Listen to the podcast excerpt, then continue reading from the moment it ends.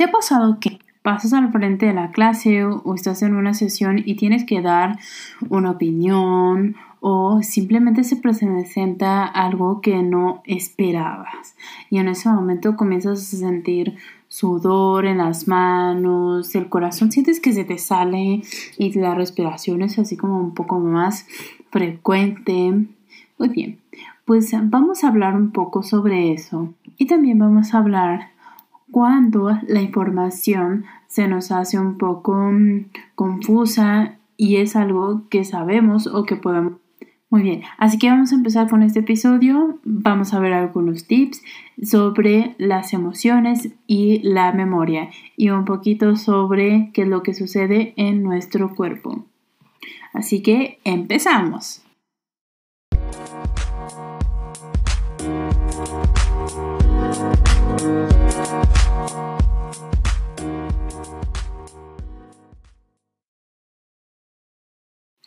Vamos a hablar sobre qué es lo que sucede dentro de nuestro cuerpo y quién es el responsable de que sintamos esa sensación, esa sensación perdón, de sudoración, las palpitaciones, etc. Y primero tenemos que hacer una pequeña recapitulación sobre esas clases de biología y recordar que nuestro cuerpo tiene diferentes sistemas.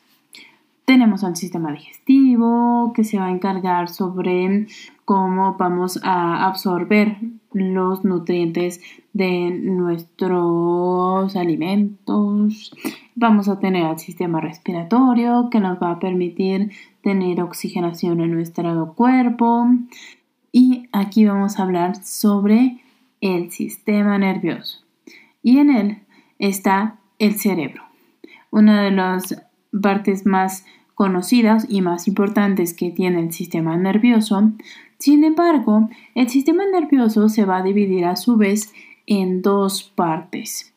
El sistema nervioso central, que va a contar del cerebro y de la médula espinal, y el sistema nervioso periférico.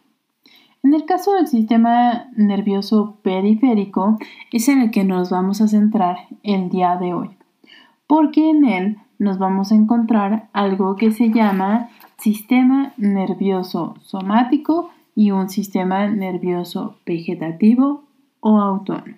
Dentro del sistema nervioso vegetativo y autónomo vamos a encontrar los responsables de que sintamos la sudoración, las palpitaciones y todos esos elementos cuando nos ponemos ansiosos o ansiosas. Bien, creo que sí fue una pequeña y breve forma de recordar cómo está formado el sistema nervioso. Pero aquí vamos a ver que en esta área que es el sistema nervioso vegetativo o autónomo va a ser el encargado en la conexión entre el medio externo y el sistema nervioso central. Esto va a ser muy importante porque es esa información que nosotros vamos a recibir del medio ambiente y lo va a enviar a estructuras como el cerebro para que pueda analizar la información y así tengamos una respuesta. Es una forma bastante breve de ver cómo funciona este sistema. Pero ahora nos vamos a centrar en ese sistema nervioso vegetativo o autónomo porque en él se va a encontrar algo que se llama, creo que sistema nervioso suena bastante repetitivo, pero bueno, así es como está dividido. En este caso vamos a encontrar que en este sistema autónomo hay algo que se llama simpático y parasimpático. En el sistema simpático lo vamos a ver de esta forma. Es, va a ser el encargado de que nosotros estemos activos y en alerta.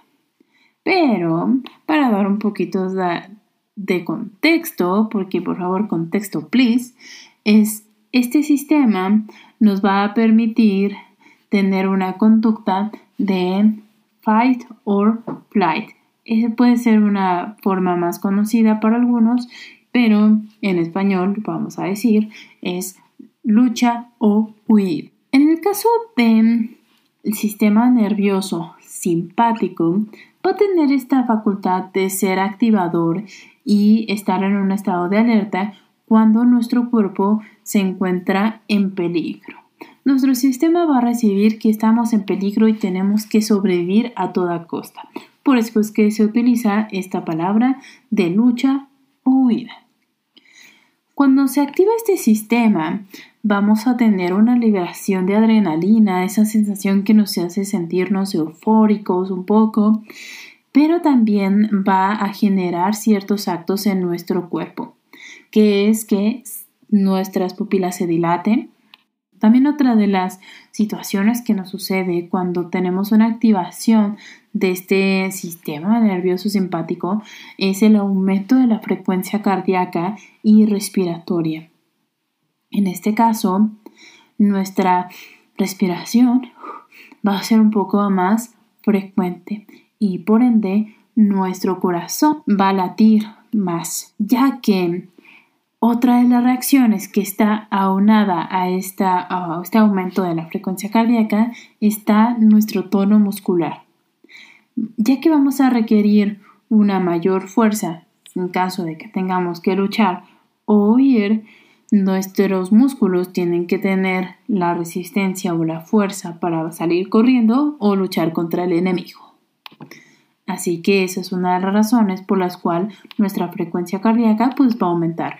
Eso significa que nuestro corazón va a tener que enviar más sangre a nuestros músculos para que podamos tener este tono muscular.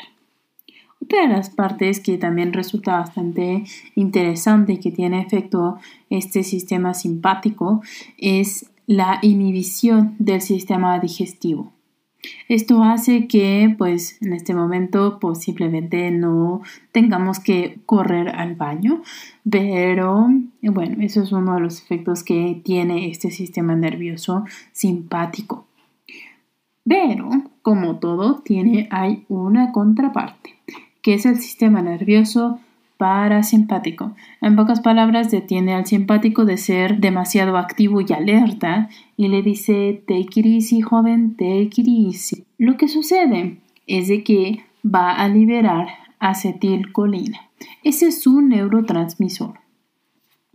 Y, como ya lo dije hace rato, le va a decir al cuerpo, take it estamos tranquilos. Va a hacer que nuestra frecuencia cardíaca y respiratoria disminuya, va a estimular nuestro sistema digestivo y si nuestra frecuencia cardíaca y nuestra respiración empieza a disminuir, disminuir va a hacer que nuestros músculos se relajen. También nuestras pupilas van a regresar a su estado habitual y vamos a empezar a producir esa saliva.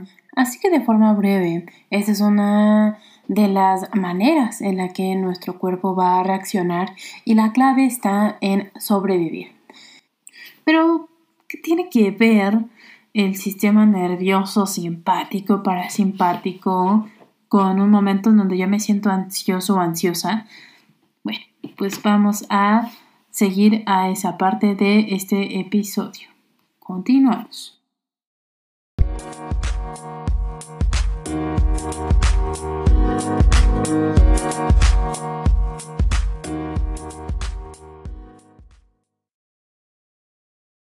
Simpático, parasimpático, ansiedad. Uh, ok, vamos por partes. Primero, ¿qué es la ansiedad? La ansiedad la vamos a entender como un estado emocional subjetivo que se va a desencadenar por un estímulo que puede ser totalmente una situación de peligro, una situación que no estamos esperando o que nos esté generando un nivel de incertidumbre.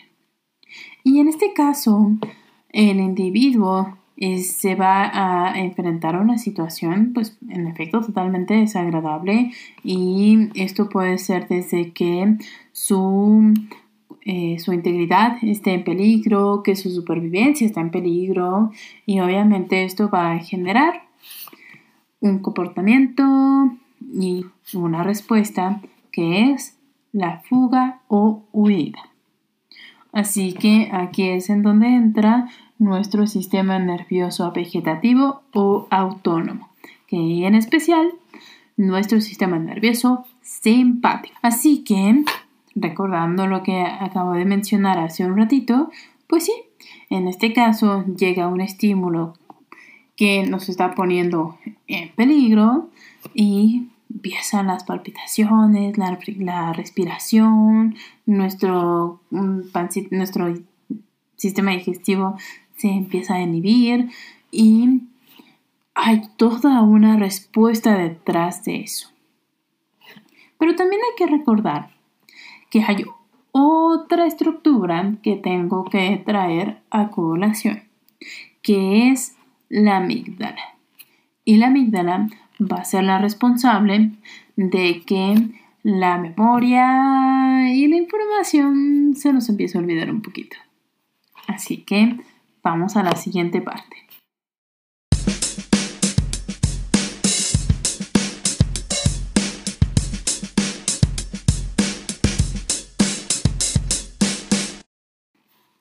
Así es.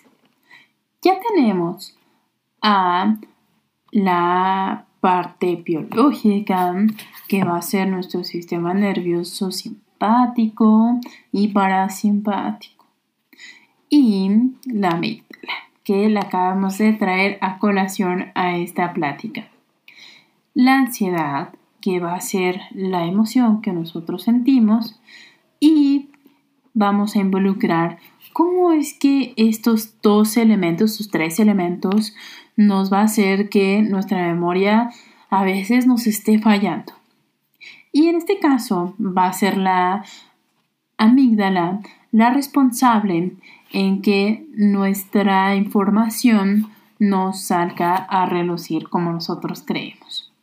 Cuando nosotros estamos en una situación de peligro o eh, más bien nuestro cuerpo está percibiendo que estamos en peligro, nuestro cuerpo comienza a tener una hipervigilancia, se empieza a, buscar en dónde están esos elementos que nos puede estar poniendo en peligro. Así que le vamos a dar una predominancia a ese tipo de información más allá de lo que nosotros sabemos o tenemos que decir, por ejemplo.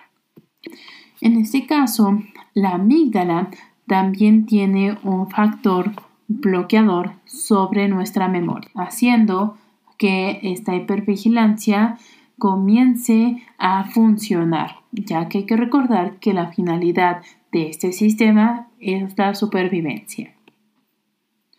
Pero también hay algo interesante que tiene la amígdala.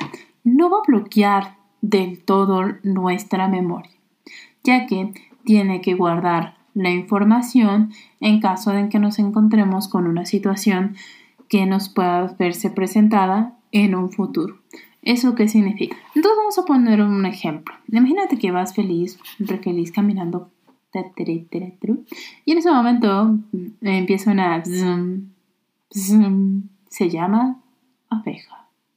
Y esa abeja encuentra en ti un peligro y pip te pica. Y obviamente una picadura de abeja duele. Así que aquí es en donde nuestro sistema se ve activado porque una picadura de abeja también genera ciertas reacciones por el aguijón. Así que obviamente viene ese dolor, te duele, lloras y pues ya llegas a tu casa o llegas a algún lado para que te quiten el aguijón. O si eres muy valiente, te lo quitas tú solito, lo solita. Ah, aunque creo que a mí me dolería mucho. Bueno, en fin, si en otro momento vas caminando igual de feliz por la vida y te encuentras con ese sonido que hace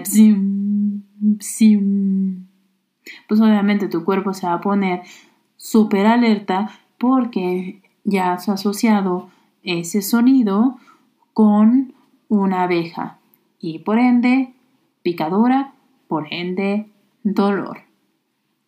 Así es una forma de decir que también nuestro sistema va a guardar la información conforme a las situaciones que se nos van presentando.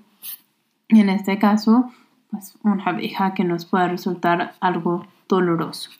Viendo esto, pues vamos a ver que nuestro cuerpo va a tener una gran cantidad de respuestas ante una situación de peligro o que nos esté resultando desagradable. Pero ¿qué podemos hacer si estamos bajo una situación que nos resulta desagradable? Una de las características que tiene en nuestro sistema autónomo es que también podemos tener un cierto control sobre ellas. una de las formas de mandar la señal a nuestro cuerpo de que estamos bien de equilibrio y cuerpo es la respiración. Así que si tomas un pequeño tiempo, ya sea que estés en una junta o algo por el estilo, puedes tomar una pequeña respiración profunda y sacar el aire. Esto lo puedes hacer una o dos veces para que puedas regular tu cuerpo. Si pasaste por este evento, sucedió y todavía sientes esas palpitaciones en tu cuerpo, lo más recomendable es de que puedas ir a un lugar seguro. ¿Esto qué quiere decir? Un lugar que te sientas en confianza, un lugar en donde te puedas sentar. En caso que no te puedas sentar, pues que estés parado, pero que te sientas seguro en ese lugar para que puedas hacer tu respiración. Estas respiraciones, ¿cómo las vamos a hacer? Vamos a, en caso de que estés sentado o parado, vas a tomar aire. Vas a mantener ese aire en tus pulmones por unos segundos, unos 3 o 4 segundos, y lo vas a sacar. Lo vamos a hacer nuevamente. Mantenemos el aire y lo vamos a sacar. Ahora, ¿qué te parece si lo haces conmigo? Así que respiramos, mantenemos el aire y lo sacamos. ¿Cómo te sientes?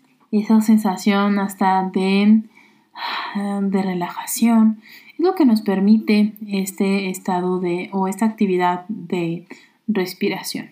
Otro de los tips del día de hoy es de que si es una situación que te puede resultar eh, no tan agradable o que sabes que te pueda poner nervioso o nerviosa, es tomar notas.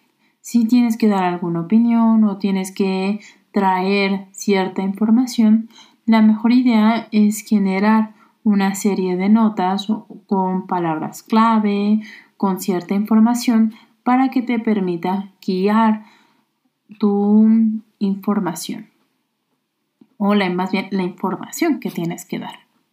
Así que eh, estas son, estos son los pequeños dos tips que les tengo el día de hoy. Espero que te haya gustado este podcast del día de hoy. Así que nos vemos la próxima.